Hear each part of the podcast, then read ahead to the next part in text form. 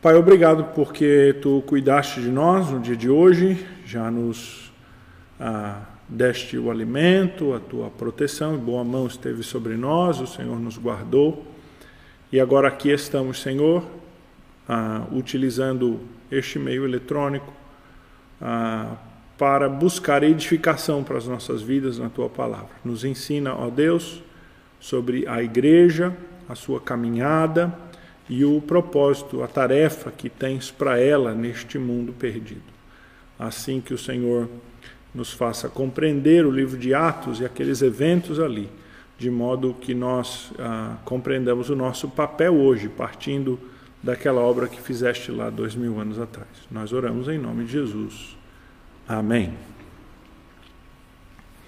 Irmãos, nós temos caminhado no livro de Atos, né? Temos caminhado no livro de Atos dos Apóstolos. vou baixar meu microfone aqui para não ficar aparecendo tanto e, e, e, não ocupar um espaço da tela, né? O microfone é bom que ele fique escondido. E aí ninguém não sabe, você não vê onde está a captação, mas ele está bem aqui na minha frente aqui.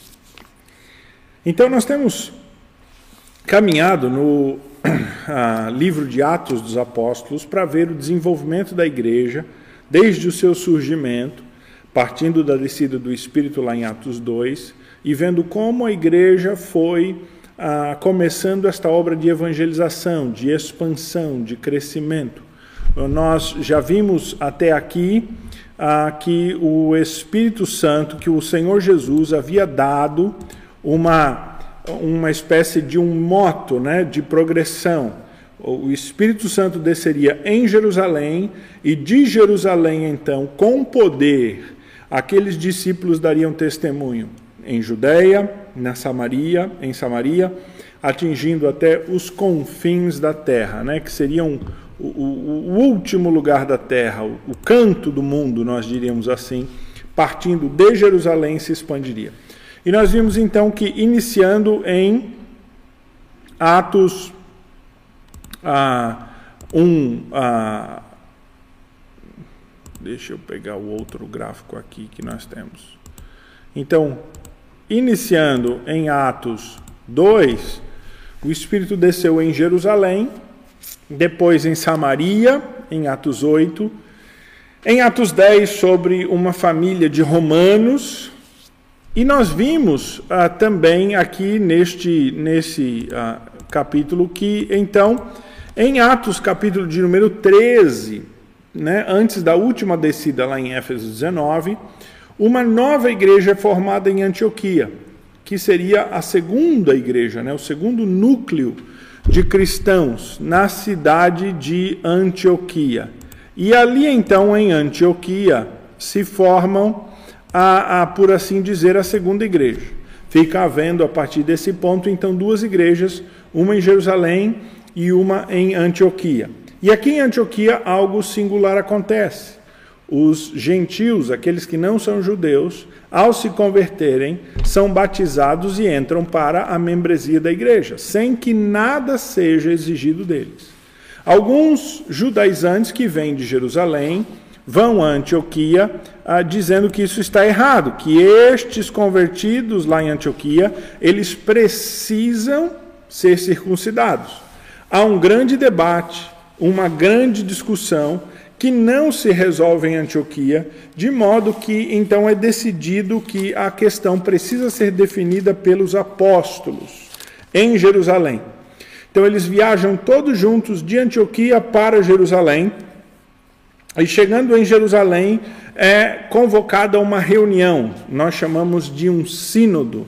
Um sínodo é uma reunião para este propósito de tomar uma decisão da igreja. Né? Um sínodo é uma, reuni uma, uma, uma, uma reunião uh, geral, por assim dizer. É uma reunião com todas as lideranças para realmente tomar uma decisão que vai influenciar a toda a igreja.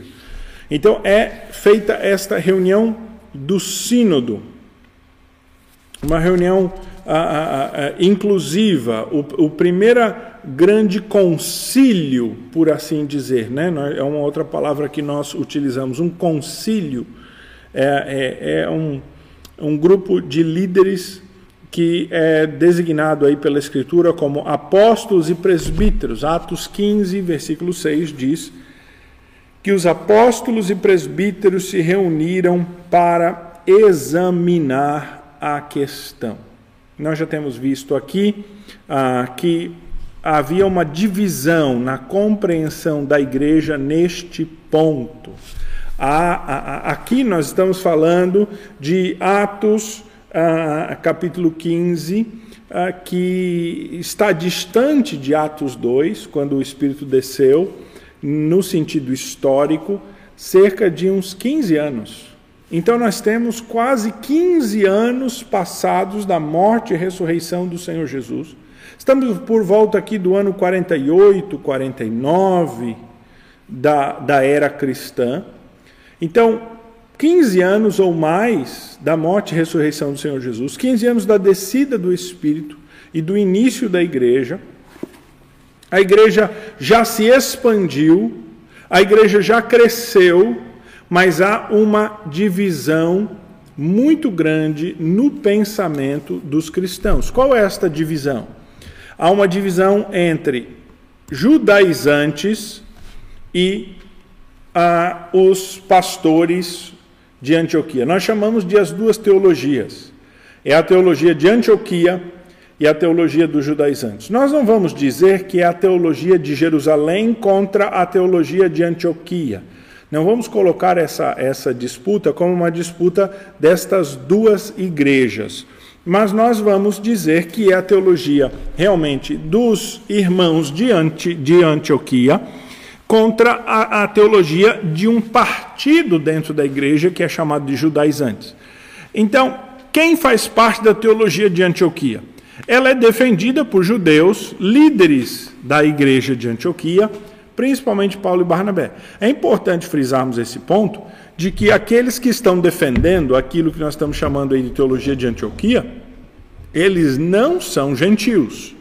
Não é uma teologia de cristãos gentios contra cristãos judeus. A briga aqui é entre judeus. Quem está defendendo são judeus. Paulo, ele se define, né, judeu de judeus, da tribo de Benjamim, criado aos pés de Gamaliel, aprendeu ali um grande mestre judeu. E ele era também um fariseu antes da sua conversão, embora ele abandona completamente essa identidade. Então, a teologia de Antioquia é defendida por judeus que estão liderando a igreja de Antioquia, que estão dizendo que os gentios não precisam se circuncidar. A teologia dos judaizantes, ela é defendida por um grupo de judeus fariseus lá de Jerusalém que foram convertidos ao Senhor Jesus. Então, este é o grupo. O que que os de Antioquia defendem? Que os gentios podem ser salvos por sua fé. Somente por sua fé, sem nada mais. Já os judaizantes estão dizendo que a fé dos gentios vem. Ah, ah, desculpa. A fé dos gentios sem a circuncisão não pode salvá-los. Ou seja, os gentios precisam ter fé e crer na mensagem, mas precisam se circuncidar.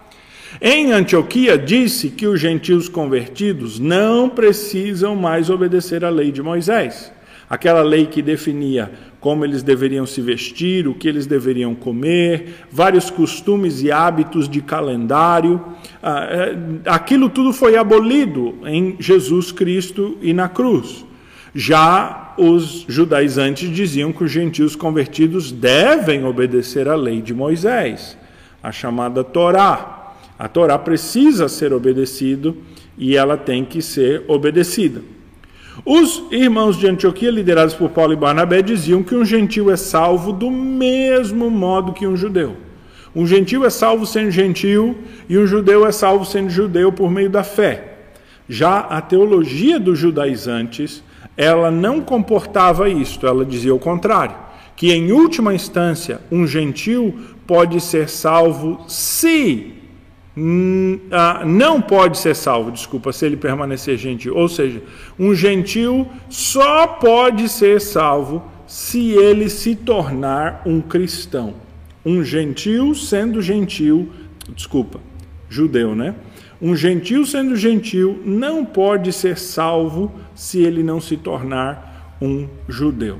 Daí esta grande disputa. Veja, são dois ah, partidos dentro da igreja, dois grupos dentro da igreja, são dois grupos de judeus. Não é um grupo de gentios querendo defender a sua causa contra um grupo de judeus e eles estão brigando. É um grupo de judeus contra um outro grupo de judeus que tem uma compreensão diferente das promessas de Deus.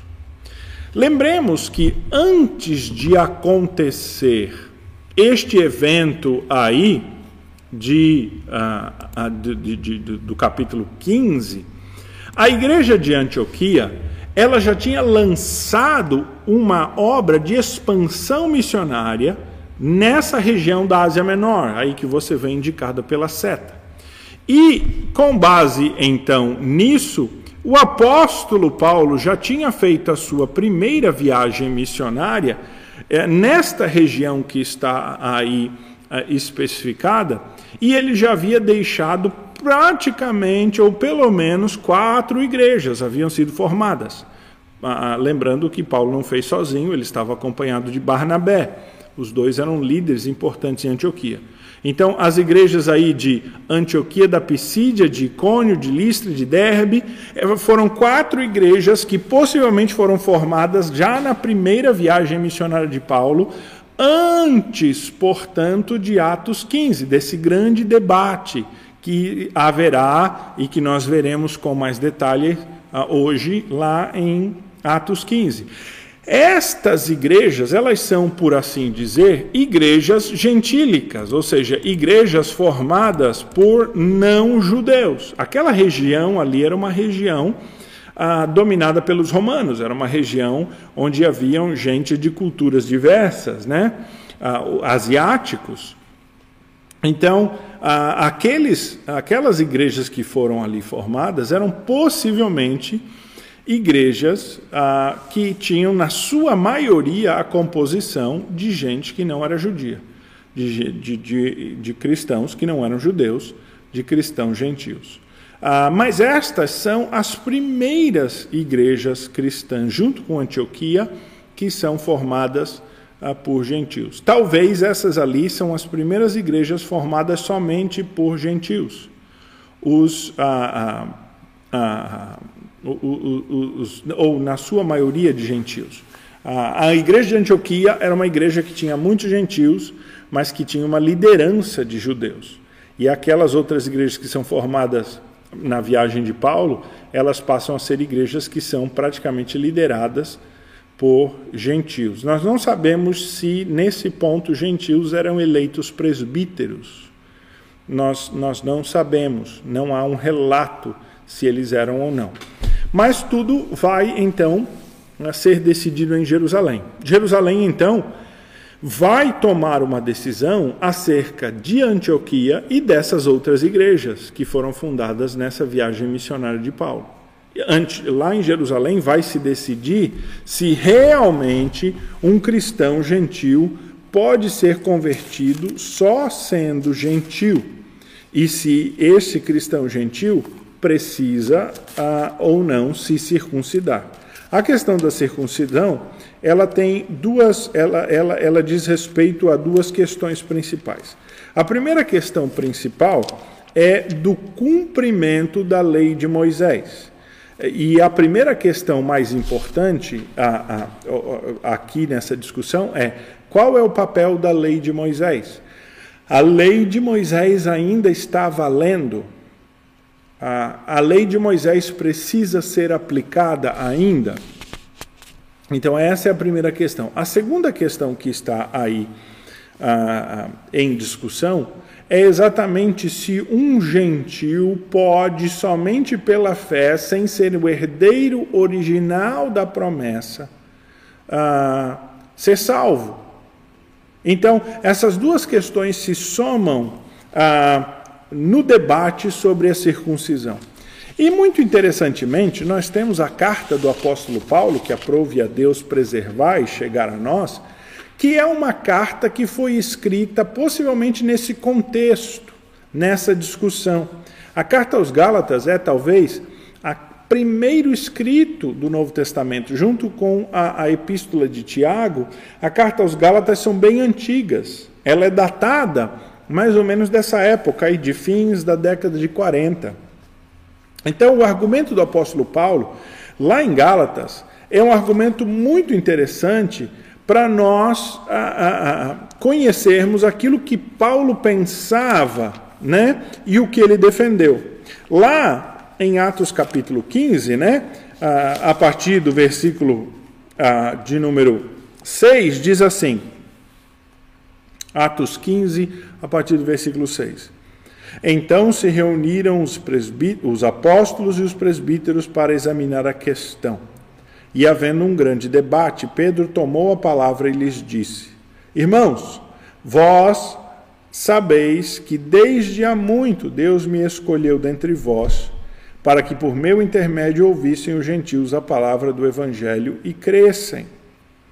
Ora, Deus, que conhece os corações, lhes deu testemunho, conhecendo o Espírito, concedendo o Espírito Santo a eles, como também a nós nos concedera este é o parecer do apóstolo Pedro. Ele está falando aqui da sua experiência de Atos 10, com aquela família de romanos, né? com aquela família do centurião romano, quando ele é levado a, a pregar e o Espírito desce sobre eles e eles eles creem. Ele diz assim, veja que é importante, né? Ele diz: concedendo o Espírito Santo a eles, como também a nós nos concederá. Ou seja, eu sou testemunha, Pedro está dizendo que o Espírito Santo veio sobre os gentios que não eram circuncidados, ainda na sua incircuncisão, ainda como pagãos, o Espírito Santo veio sobre eles, do mesmo modo como ele veio sobre nós.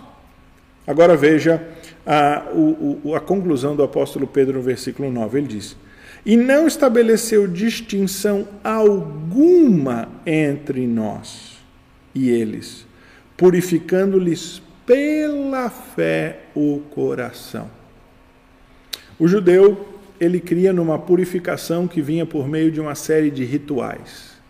Primeiro pela circuncisão, no nascimento, e depois por aqueles ritos de purificação, daqueles banhos. Né? Um judeu ele tinha um hábito de, uh, uh, ao, ao, ao, antes de orar, dele lavar as suas mãos, lavar os seus pés, não por causa da poeira ou de qualquer sujeira, mas num rito de purificação. Era um rito material, físico, mas num sentido espiritual, de limpeza e purificação.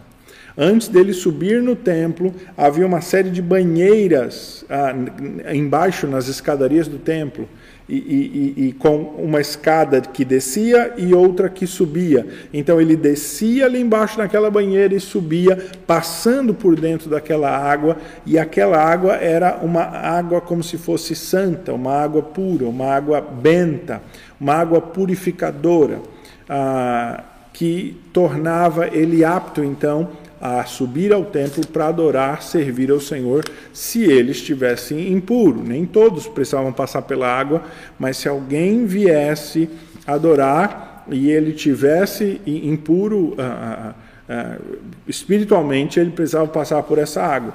Então o apóstolo Pedro está dizendo: olha, os gentios, Deus purifica só pela fé, eles não precisam da circuncisão eles não precisam dos ritos de, de lavagem com água, eles não precisam de nada disso.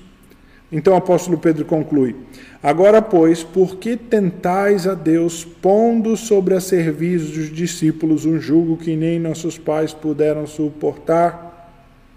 O apóstolo Pedro diz: Por que vocês querem exigir que os gentios cumpram uma coisa que o próprio Israel falhou? Os nossos pais falharam. E então ele diz: Mas cremos que fomos salvos pela graça no Senhor Jesus, como também aqueles o foram. Então ele veja: olha, nem os judeus, o ponto do apóstolo Pedro aqui é: nem os judeus são salvos pelos seus rituais e pela sua religiosidade. Nem os judeus são salvos pela sua descendência. Até mesmo um judeu tem que ser salvo pela fé. Então, um gentil pode ser salvo pela fé. Este é o argumento eh, de Tiago. desculpa, do apóstolo Pedro. Ele é o primeiro que se levanta para debater. O segundo que se levanta para debater é o apóstolo ah, ah, Paulo com Barnabé. Versículo 12 de Atos 15 diz assim: E toda a multidão silenciou, passando a ouvir a Barnabé e a Paulo, que contavam quantos sinais e prodígios Deus fizera no meio deles entre os gentios. Então, Barnabé e Paulo, eles contaram exatamente o, o que aconteceu naquela sua viagem quando eles deixaram estas igrejas. Esta sua primeira viagem missionária, ah, ali por volta de 46, 47, ah, do, do, ano de 46 depois de Cristo, 47 depois de Cristo, quando eles ah, ah, foram aí por esta região e, e, e deixaram basicamente essas quatro igrejas, talvez até mais, mas pelo menos essas quatro igrejas nós cremos que foram fundadas nesta viagem. Ah, e o apóstolo Paulo conta como é que foi essa história. Nós sabemos que o apóstolo Paulo ele já tinha contado isso ao longo do caminho, né? O versículo uh, ah, 3 diz assim, né? Enviados, pois, até certo ponto, acompanhados pela igreja, atravessavam as províncias da Fenícia, Samaria, narrando a conversão dos gentios e causavam grande alegria a todos os irmãos. Então, o apóstolo Paulo, em todo lugar que ele ia, ele contava desta obra de conversão e de salvação que estava havendo entre os gentios.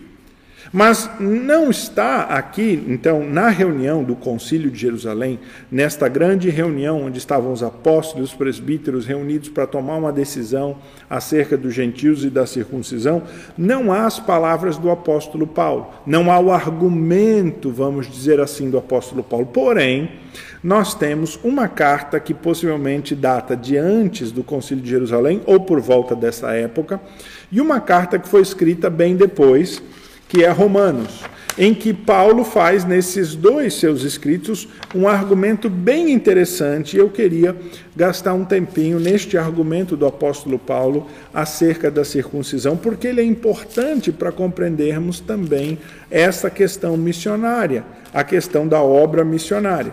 Lembrando que o nosso ponto aqui é falarmos de missões.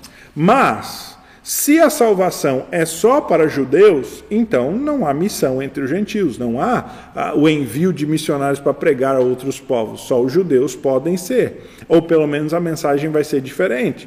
Vai ser: olha, se transforme judeu, seja judeu, e aí, quem sabe, você vai ter a promessa da salvação por meio do evangelho. Ah, ou, ou pelo menos nós levaríamos outra a mensagem ah, daquela que nós levamos hoje.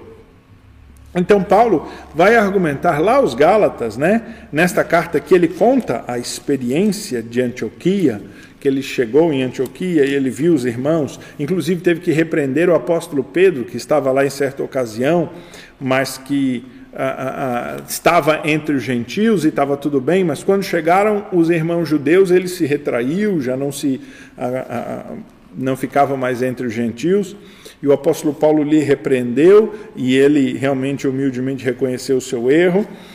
Não houve questão entre Paulo e Pedro neste aspecto.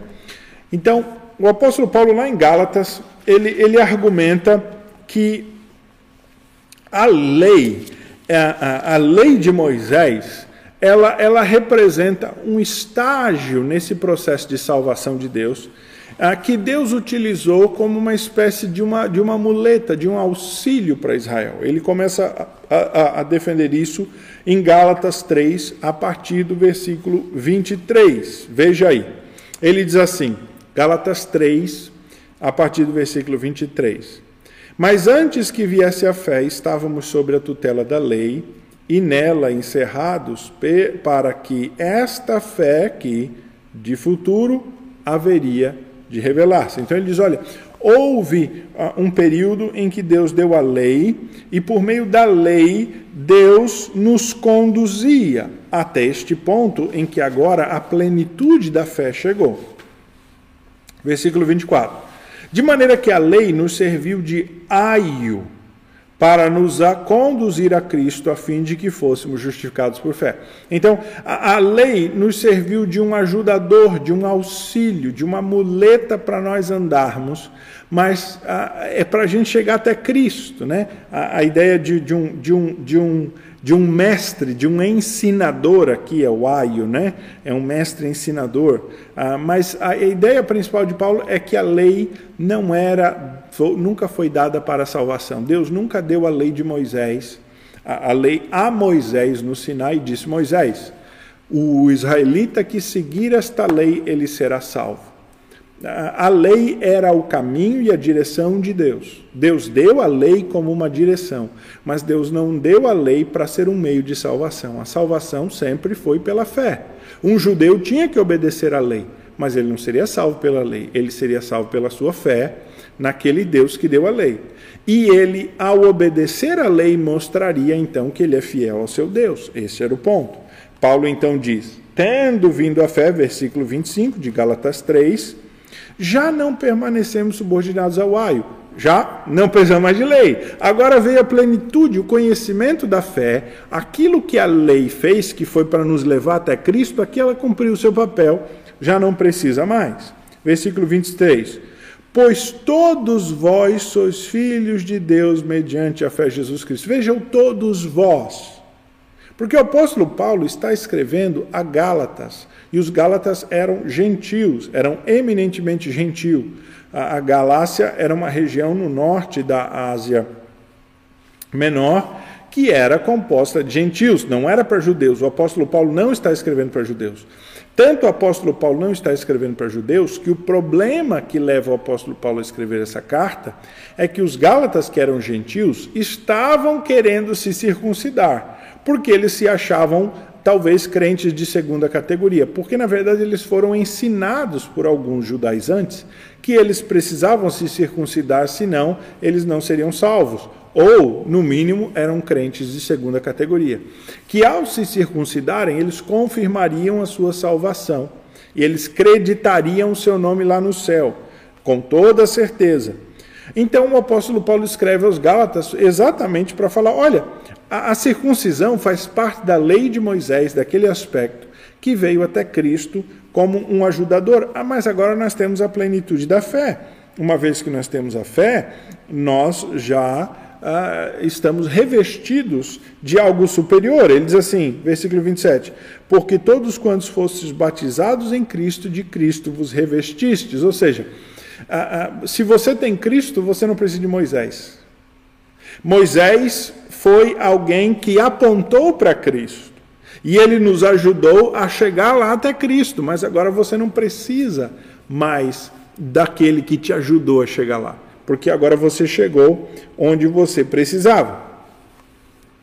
E, e, e lembre, ele está dizendo: todos vós, então, os Gálatas, os judeus, são filhos de Deus, ah, mediante a fé. Mediante a fé, diz o versículo 23, porque agora eles estão revestidos, versículo 27. Dessarte, ou seja, a conclusão, de modo que, assim então, é a conclusão do apóstolo Paulo, não pode haver, versículo 28, não pode haver judeu, nem grego, nem escravo, nem liberto, nem homem, nem mulher, porque todos vós sois um em Cristo. Veja, não há dois povos, não há o povo judeu, para quem Deus tem um plano separado, e povo de Deus, igreja, ah, para quem Deus tem um plano que caminha paralelo. O apóstolo Paulo diz: olha não há judeu, nem grego, nem escravo, nem liberto, nem homem, nem mulher, mas há um só povo, todos somos um em Cristo Jesus. Versículo 29. E se sois de Cristo, também sois descendentes de Abraão. Agora veja como o apóstolo Paulo aplica. Por que, que todos somos um? É porque quando você crê em Cristo, você se torna pela fé um israelita espiritual, um descendente de Abraão e um herdeiro da promessa. É por isso então que, entrando no capítulo 4, ele vai dizer: olha, no versículo 1 e 2, usando essa analogia do herdeiro.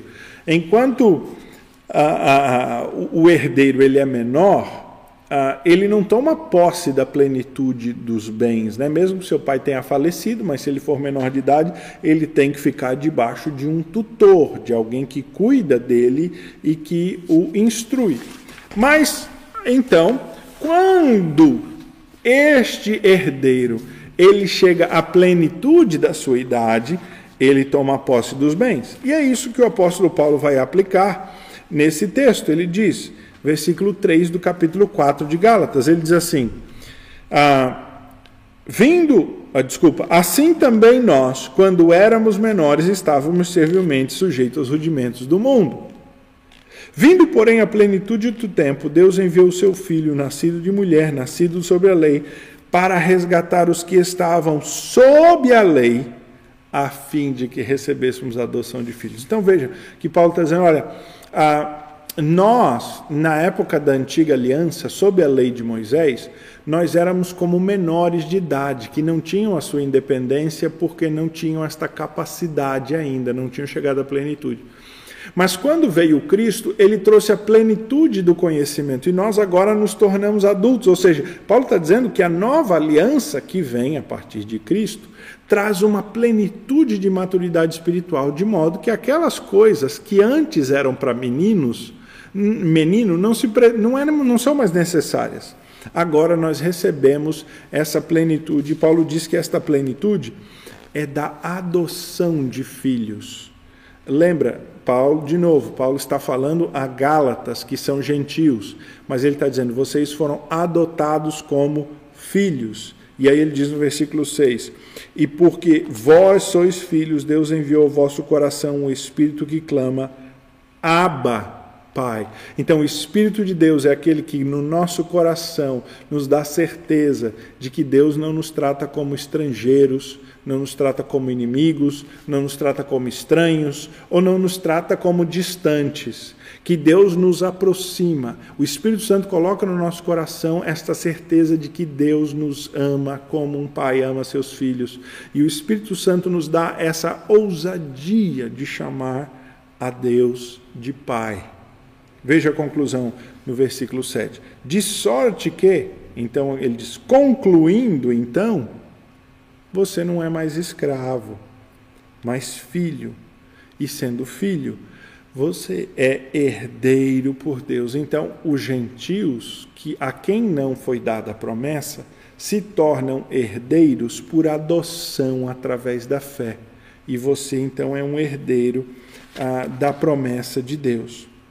O apóstolo Paulo continua a argumentar aqui neste capítulo de número 4, ah, citando Abraão como exemplo, e entrando no capítulo 5, algo que eu, para o que eu quero chamar a atenção, então a conclusão do apóstolo Paulo especificamente sobre a circuncisão, ele vai dizer assim: Para a liberdade foi que Cristo nos libertou.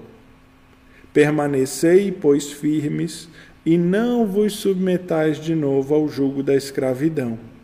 Ele diz: olha, nós temos a liberdade desse conhecimento da plenitude que veio em Cristo. Por que nós vamos voltar às coisas inferiores de meninos, que ele chama de a escravidão?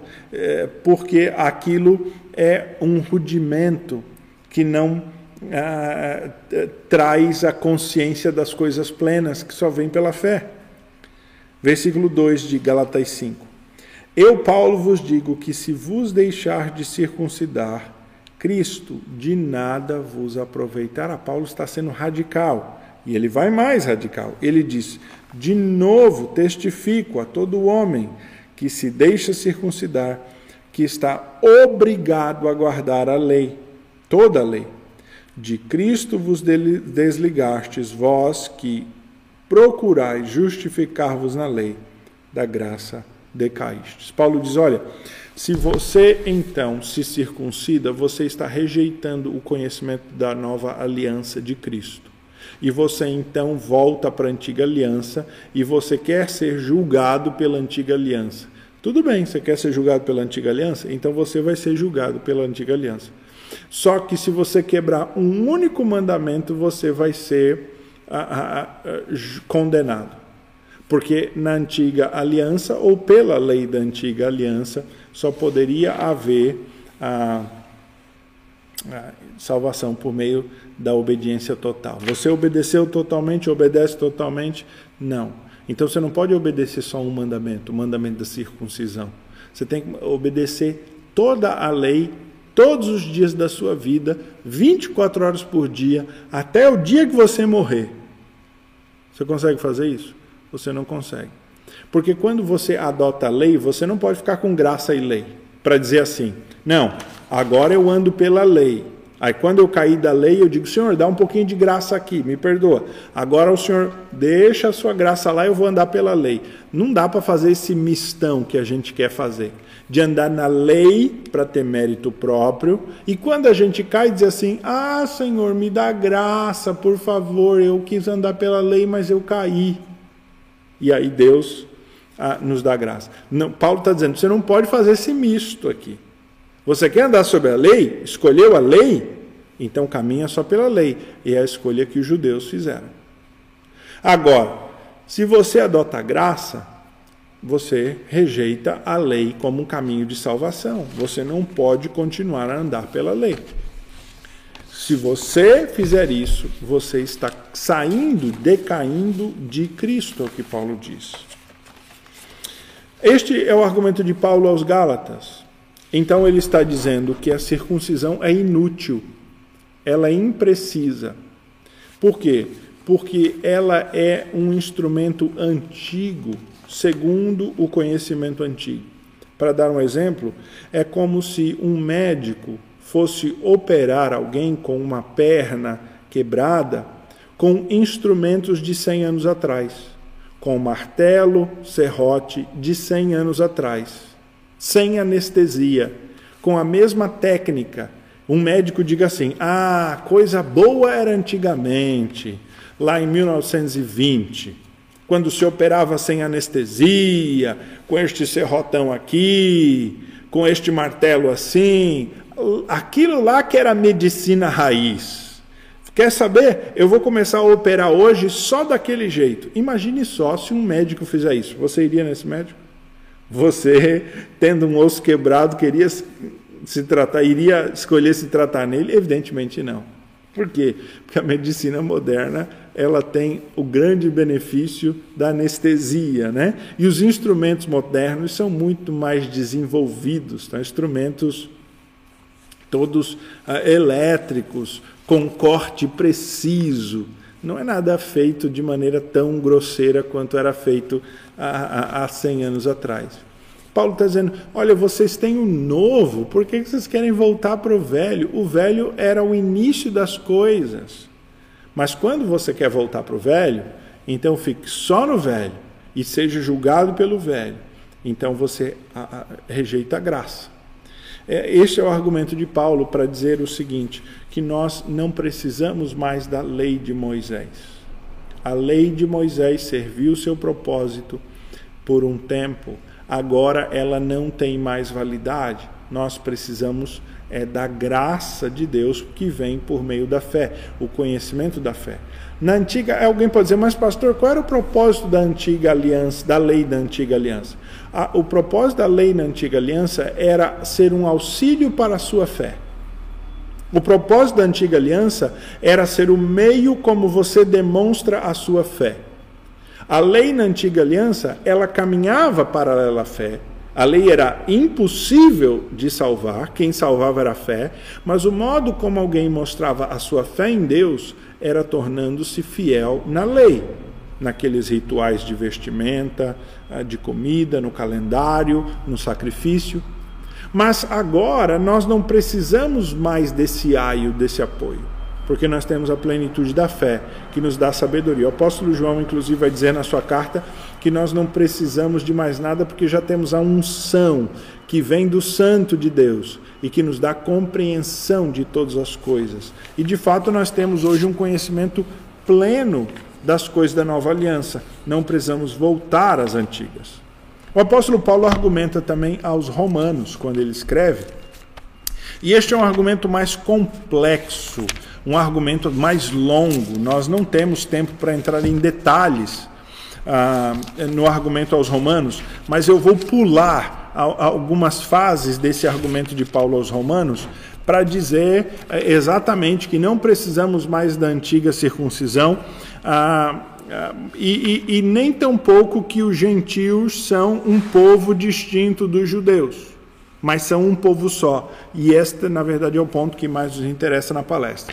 Lá em Romanos, ah, capítulo de número 2, os versículos 25 e 26, o apóstolo Paulo diz assim: Porque a circuncisão tem valor se praticares a lei. É aquele argumento que nós estávamos falando aqui. Se és, porém, transgressor da lei, a tua circuncisão já se tornou incircuncisão. Se, pois, é incircuncisão observa os preceitos da lei, não será ela, porventura, considerada como circuncisão? Paulo está falando assim: olha, se alguém que foi circuncidado ao oitavo dia é um judeu, mas ele não obedece nada à lei, e tem um gentil que não foi circuncidado, ele cresceu gentil, mas ele leu a lei de Moisés, e pela fé ele creu, e ele passa a praticar, quem está mais certo aqui? Quem é salvo? É o judeu que é circuncidado e não pratica, ou o gentil não circuncidado que pratica? Paulo está fazendo, está botando caraminhola na cabeça dos judeus para dizer assim: e aí? É como aquelas pegadinhas né, que o Senhor Jesus fazia. E aí? O que, que vocês me dizem? Quem é que está certo? E os judeus ficam com aquela cara assim de: pois é. Um judeu circuncidado que não obedece a lei está salvo, ou um gentil. Ah, não circuncidado, mas que obedece à lei de Moisés. Quem que está certo? Então Paulo diz, versículo 27, E se aquele que é incircunciso por natureza cumpre a lei, certamente ele te julgará a ti, que não obstante a letra e a circuncisão, és transgressor da lei. Então ele diz, olha, um, um gentil que não foi circuncidado na infância, que é gentil, mas que segue a lei, ele vai botar o dedo em riste e vai apontar o teu erro, judeu. Ele vai servir como ah, um acusador. Então ele diz, versículo 28, do capítulo 2 de Romanos: Porque não é o judeu quem o é apenas exteriormente, nem a circuncisão ao que é somente na carne, porém o judeu é aquele que é interiormente, e a circuncisão a é do coração, no espírito não segundo a letra, e cujo louvor não procede de homens, mas de Deus. Veja, Paulo aqui ele já está fazendo um argumento que é um argumento mais evoluído para o judaísmo, para dizer assim: Deus nunca quis salvar o judeu que vive como judeu, mas aquele que crê como um judeu. Ou seja, desde a antiga aliança, um gentil que cresce em Deus mesmo não tendo se tornado judeu, ele podia ser salvo. Paulo está usando um argumento aqui muito interessante. Aí a pergunta natural é: ah, então por que, que Deus escolheu Israel? Por que, que ele deu a lei? Que vantagem tem ser judeu? Se Deus sempre salvou todo mundo e tal. E, e, é o argumento que Paulo vai iniciar no capítulo 3, quando ele diz assim: Pois qual é a vantagem do judeu? Ele já imagina, né? Paulo ele sempre lança o seu argumento e ele pensa na pergunta do seu ouvinte, e assim ele vai construindo o seu argumento. E é assim que ele começa a construir o argumento no versículo, a, a partir do capítulo 3. Ele vai dizer: olha, o judeu tem muita vantagem, porque ele recebe a revelação de Deus, ele já sabe a direção, ele já nasce com o conhecimento da aliança. O gentil tem que vir de fora, ele não conhece nada, ele vai andar perdido. Ele começa a argumentar, porém, Veja o seguinte, capítulo de número 4 é, de Romanos, Paulo vai dizer: o, gentil, aliás, o israelita, ele veio de um pai que era gentil.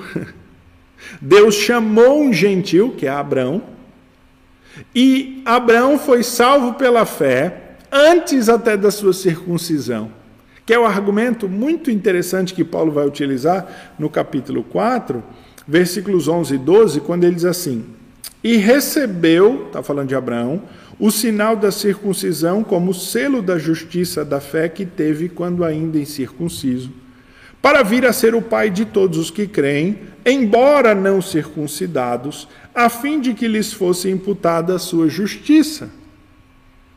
É pai da circuncisão, isto é, daqueles que. Desculpa e pai da circuncisão, isto é, daquele que não são apenas circuncisos, mas também andam nas pisadas da fé que teve Abraão, nosso pai, antes de ser circuncidado. Então ele está dizendo: olha, Abraão creu antes dele ser um israelita, por assim dizer. Deus salvou ele sendo gentil. E é por isso que ele é o modelo da salvação, e aqueles gentios que estão sendo salvos são filhos de Abraão também, como Abraão que foi salvo sendo um pagão, sendo um gentil, antes de ser ah, circuncidado. O argumento segue então nos capítulos 5, 6, 7 e 8, em que o apóstolo Paulo apresenta a, a salvação pela graça. Ele vai mostrar a justificação pela fé, o elemento gracioso de Deus ao enviar Cristo e a obra de restauração que vem por meio do Espírito no capítulo 8.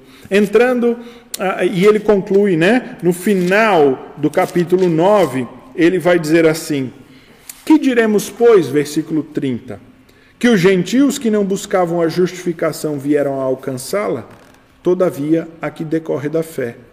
E Israel, que buscava a lei de justiça, não chegou a atingir essa lei. Por quê? Porque não decorreu da fé, e sim como que das obras. Tropeçaram na pedra de tropeço, como está escrito. Eis que põe em Sião a pedra de tropeço, rocha de escândalo, e aquele que nele crê não será confundido. Então o apóstolo Paulo está dizendo: o que aconteceu com os judeus? Eles não creram, e eles foram rejeitados. Mas os que creram, os gentios, eles creram e pela fé eles foram salvos, porque a salvação não é por obras, é por fé. Agora, será que Deus falhou nesta promessa? É a pergunta aqui do capítulo 9, né? Que Paulo está respondendo. E ele já anteriormente havia dito no versículo de número 7 do capítulo 9: Nem por serem descendentes de Abraão são todos filhos. Ou seja, versículo 8: Isto é, estes filhos de Deus não são propriamente os da carne, mas devem ser considerados como descendência os filhos da promessa. Aqueles que Deus elegeu desde antes da fundação do mundo, que o apóstolo Paulo trata no capítulo 8 e aqueles que ele predestinou e aqueles que ele chamou e justificou. São estes aqueles que Deus glorificará, estes que são os filhos da promessa, a quem Deus destacou Abraão ah, como um instrumento para que essa salvação viesse. Mas Deus não salvou com exclusividade os judeus. No capítulo 11, então, o apóstolo Paulo vai dizer: Mas Israel. Todo Israel se pereceu. Então Deus rejeitou a totalidade de Israel e Deus disse assim: Não quero mais Israel. Desisti dos israelitas. Só vou salvar gentios. Paulo diz: Não, de maneira nenhuma.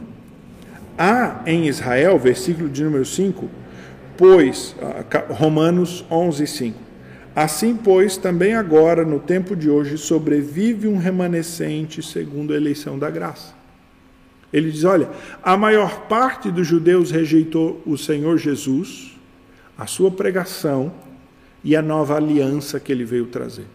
A grande maior parte dos judeus, tanto daquela época do Senhor Jesus como de hoje, continua rejeitando completamente, na sua maioria absoluta, aquilo, o evangelho da graça pregado pelo Senhor Jesus.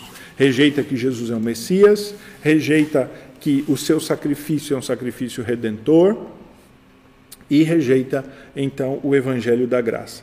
Mas aqueles 120 discípulos sobre quem veio o Espírito Santo em Atos 2, os 12 apóstolos ali e mais uh, outros uh, 120 que estavam lá reunidos, a estes eram judeus. Os primeiros três mil convertidos eram judeus. Depois, no segundo sermão, cinco mil. Depois, a igreja se expande em, em toda Jerusalém e ela vai crescendo em número, todos judeus. Então, os primeiros convertidos do cristianismo e a igreja essa instituição da qual nós fazemos parte hoje, que é a nossa, nós somos igreja, com todos os crentes espalhados em toda a face da terra, ela começou com um grupo de judeus. E é isso que Paulo está dizendo em Romanos 11:5. Olha, Deus não rejeitou os judeus. Porque Deus fez a obra por meio de judeus. O Messias é judeu, Jesus Cristo é judeu. Ele começa a salvar os judeus. Veja o que ele diz então em Romanos 11, 17 eh, em diante. Ele diz assim: Se, porém, alguns dos ramos foram quebrados, e tu, sendo oliveira brava, foste enxertado no meio deles e te tornaste participante da raiz e da seiva da oliveira, não te glories contra os ramos. Paulo está dizendo: olha, o que aconteceu foi que Deus plantou uma vinha e Deus regou e cuidou desta vinha, e esta vinha cresceu, a parreira cresceu. Mas quando chegou a um certo ponto, ela produziu ramos que não deram fruto, ramos ah, bravios, né? De, ah, ah, eu acho que aqui ele está falando da oliveira, não está falando da parreira, né? Então vamos voltar à analogia, desculpa. Deus plantou uma árvore de oliveira, ela dá um tronco, um tronco bem grosso e uma árvore que é relativamente baixa. Mas o que ele está dizendo é: esta árvore cresceu, e chegou a um certo ponto, seus ramos, é, é, eles se estenderam, mas eles não deram nada, eles não estavam produzindo. Então o que, que Deus fez? Deus não cortou o tronco e disse assim: vou jogar essa árvore fora e vou plantar uma nova árvore. Deus deixou aquele tronco que estava ali, ele cortou os ramos, que aqui são os judeus. Deus cortou a maior parte dos ramos deixou um ou dois ramos judeus, os ramos originais, ligados ao tronco original, ao pai Abraão, ao reino davídico, à descendência de Davi. E ele pegou ramos de uma outra planta frutífera e, e, que estava produzindo e ele enxertou naquele tronco daquela oliveira. Estes são os gentios, estes somos nós, eu e você. O que Paulo está dizendo aqui em Romanos 11, então, é que eu e você, nós não herdamos a promessa paralela à parte dos judeus. Aquela promessa que Deus fez para Abraão, para Isaac, para Jacó, que Deus anunciou lá antes, bem antes de nós, a Moisés, aquela promessa que Deus anunciou por meio dos profetas de Isaías, de Ezequiel, de Daniel, que foi dada a judeus, né, que foi dada para o povo de Deus naquela época, ela não se restringe somente aos judeus. Ela nos atinge, porque nós somos esse ramo que foi enxertado na árvore original, que são os israelitas, e que agora começamos a crescer. Somos assim israelitas espirituais, é o Israel da promessa. Veja, ele diz: olha, nós somos o ramo enxertado. É isso que ele é o argumento. E ele está falando, não te glorias então. E o argumento de Paulo é: porém, se te gloriares, sabes que não és tu que sustentas a raiz, mas a raiz a ti. Ele diz: veja, agora, se você quiser se gloriar e dizer assim, ah, nós, os gentios, é que somos quem Deus amou. Aquele povo de Israel era um povinho miserável que foi desobediente, Deus cortou fora. Paulo está dizendo: não se esqueça que você é salvo hoje pela obra que Deus começou em Israel e que usou israelitas e judeus para começarem a sua expansão, mas que agora ele entregou aos gentios para continuarem. Só que nós continuamos conectados e dependentes das promessas que foram feitas ao pai Abraão, ao pai Isaac, ao pai Jacó, por meio da lei de Moisés, dos santos profetas, dos quais nós somos e devemos nos considerar descendentes espirituais. Então ele diz assim: Dirás, pois, alguns ramos foram quebrados para que eu fosse enxertado. Então, de fato, Deus rejeitou uma grande parte de israelitas. Estes ramos ele cortou fora e ele enxertou-nos como ramos novos de uma outra planta, enxertados na raiz principal. Porém, ele diz assim, versículo 21, se Deus não poupou os ramos naturais, não te poupará. Ele está falando: olha, se Deus cortou os ramos naturais, aqueles que foram enxertados, se eles forem infiéis, serão cortados também. Porque o Senhor Deus quer que nós ah, continuemos a produzir estes frutos, frutos exatamente que os judeus não produziram. Então, qual é o argumento do apóstolo Paulo? E é nesse ponto que nós chegamos. Eu sei que é, nestes últimos minutos aqui eu usei muitos argumentos ah, um pouco mais complexos e, e, e nós caminhamos bastante em Gálatas e Romanos. E se você perdeu um pouco de tudo isso que nós estávamos falando, ah, espero que você tenha ficado aí ouvindo, pelo menos tentando compreender, ah, porque de fato essas coisas são difíceis mesmo, é, é, um, é, é, um, é um assunto um pouco mais complicado. Mas o, o ponto principal aqui eu quero resumir é o seguinte: Deus escolheu para si um povo, e Deus usou esse povo que foi Israel. Mas chegou um ponto que Deus. Ah, ele quer expandir a partir de Israel para outros povos, a partir da nova aliança. Essa expansão para os outros povos não é um plano B. É isso que nós estamos falando aqui. Paulo está dizendo que Deus vai pegar a expansão para os povos partindo do seu povo Israel, a quem ele escolheu. E isso sempre foi o plano de Deus. Deus sempre, ele primeiro escolheu Abraão, não foi para salvar Abraão e os descendentes de Abraão, mas para fazer de Abraão um caminho para salvar a todos. E nós, hoje, somos, portanto, descendentes da promessa. Quando Deus, lá em Gênesis 12, há cerca de dois mil, ah, desculpa, há cerca de 4.200 anos atrás, mais ou menos, 4.200 atrás, 200 é, anos atrás, Deus se encontrou com Abraão. E Abraão era um mesopotâmio, um caldeu. E Deus disse assim: Abraão, eu vou formar a partir de você um povo, um povo especial. E com este povo eu vou abençoar todos os outros povos da terra. Deus estava falando deste plano. Abraão eu vou separar você para que você se torne uma árvore que produzirá muitos ramos. E embora alguns ramos serão cortados, outros serão enxertados, e esta será uma árvore frondosa que vai fornecer sombra e ninho, árvore frutífera. E isto é a igreja. A igreja, ela é a continuação daquilo que Israel era. É o povo de Deus aperfeiçoado. Deus não tem um plano separado para os judeus que ele não tenha para a igreja. Judeus e cristãos, judeus convertidos eh, e cristãos em geral, de todas as nacionalidades, de todas as raças, formam um único povo a quem Deus deu promessas e a uma única promessa é a igreja. Portanto, ah, lá em Atos 15, a igreja reunida, ela decide realmente que os gentios não deveriam se circuncidar.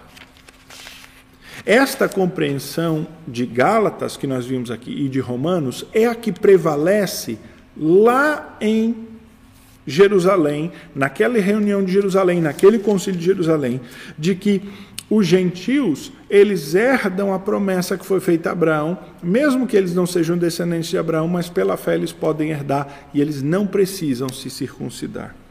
Este é o parecer de Tiago, a Bíblia nos diz. Tiago, versículo de número 13, lá de Atos 15, se levanta e ele se levanta para dizer: Olha, expôs Simão, versículo de número 14, expôs Simão como Deus primeiramente visitou os gentios, a fim de constituir dentre eles um povo para o seu nome. Conferem isso com as palavras dos profetas. Então ele está dizendo: olha, aquilo que Pedro, o apóstolo, falou é o que a Escritura já tinha previsto. E ele vai pegar uma profecia de Amós, Atos 15, 16. Ele diz: Cumpridas essas coisas, voltarei e reedificarei o tabernáculo caído de Davi e levantando das suas ruínas restaurá-lo-ei, para que os demais homens busquem o Senhor e também todos os gentios sobre os quais tem sido invocado o seu nome. Veja, é, o, o apóstolo Tiago, o pastor Tiago, ele cita Amós capítulo 9 para dizer: olha, os gentios estão crendo Uh, mas esse não é um movimento novo, não é uma mudança de plano.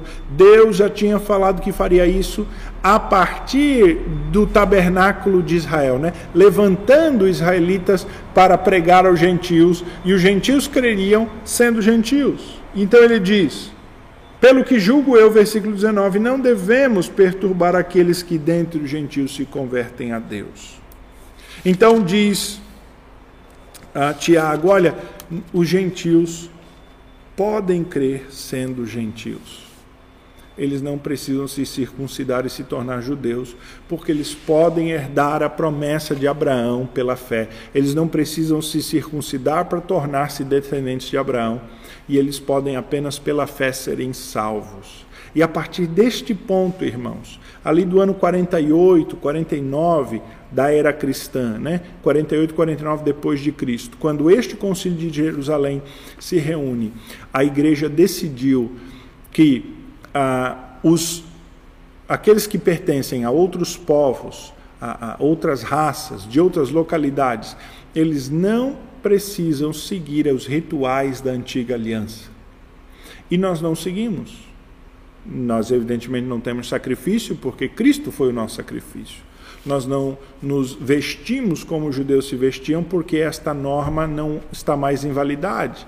Nós não temos as restrições de alimentos como os judeus têm, porque nós não precisamos seguir mais essa lei. Isso já foi cumprida, nós temos a plenitude da graça agora. Nós não precisamos nos circuncidar, ah, porque e nem seguir o calendário judaico, porque tudo isso se cumpriu em Jesus Cristo e nós temos uma plenitude. Com isso, a mensagem do evangelho, ela se torna de certo modo muito mais acessível. Porque ah, você ah, ah ao avançar e pregar, né, na medida que a igreja avança e prega, ela não está proselitizando pessoas. As pessoas não precisam deixar a sua nacionalidade, o seu povo, a sua raça, a sua identidade mas ele receberá pela fé a salvação e uma identidade espiritual. A sua identidade física pode permanecer a mesma. Quando nós somos convertidos, nós não somos chamados a passar a nos portar como judeus. Você continua a ser brasileiro.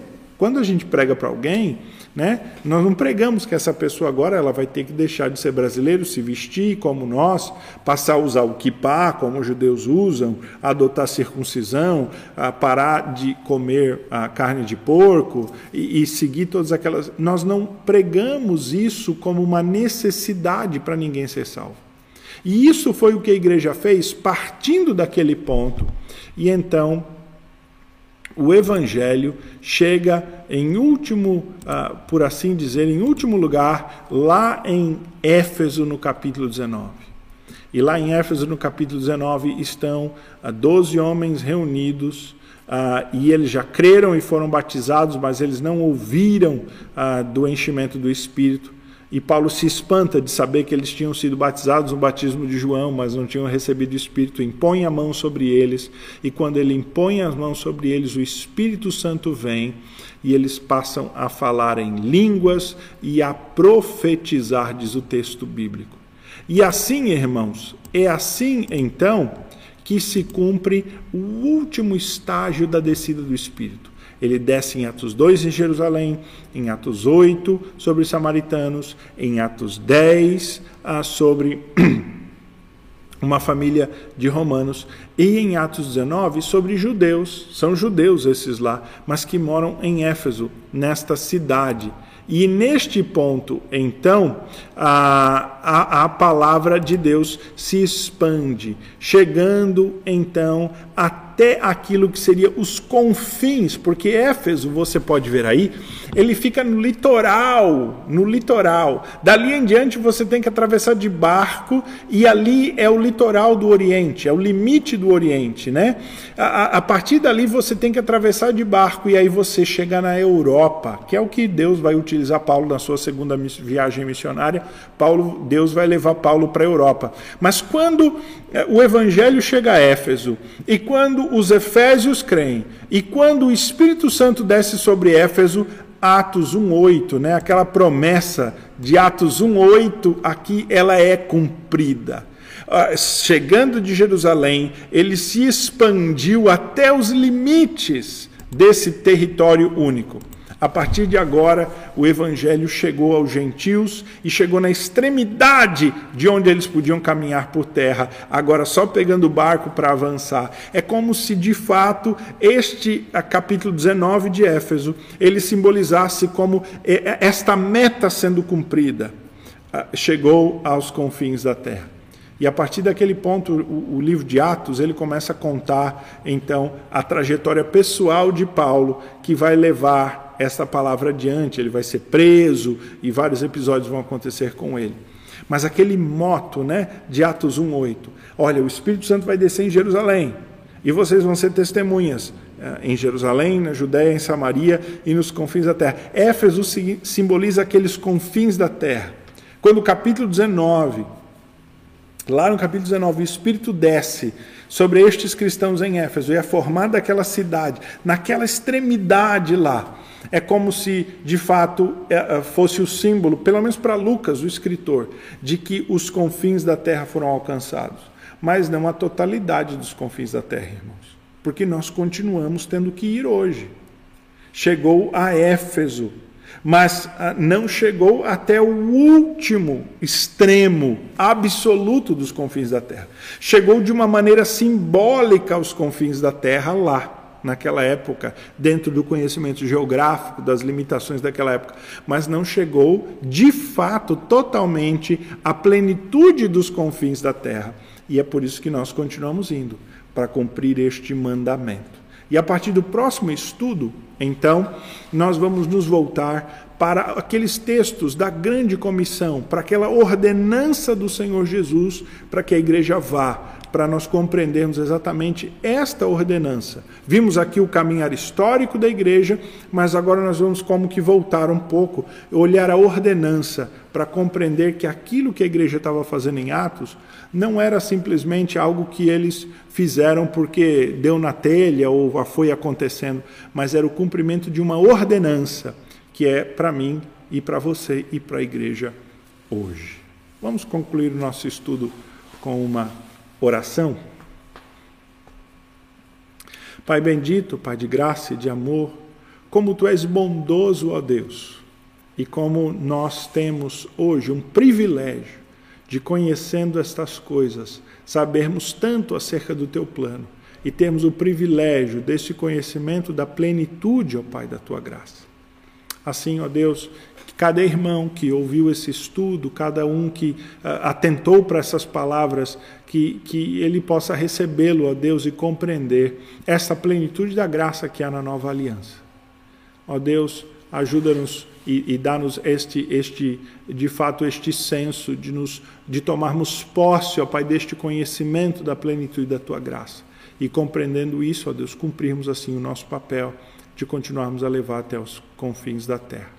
Abençoa a tua igreja, e especialmente em tempos como este de pandemia, que a tua igreja seja ousada e continue a cumprir com toda a fidelidade este mandamento, ó Deus.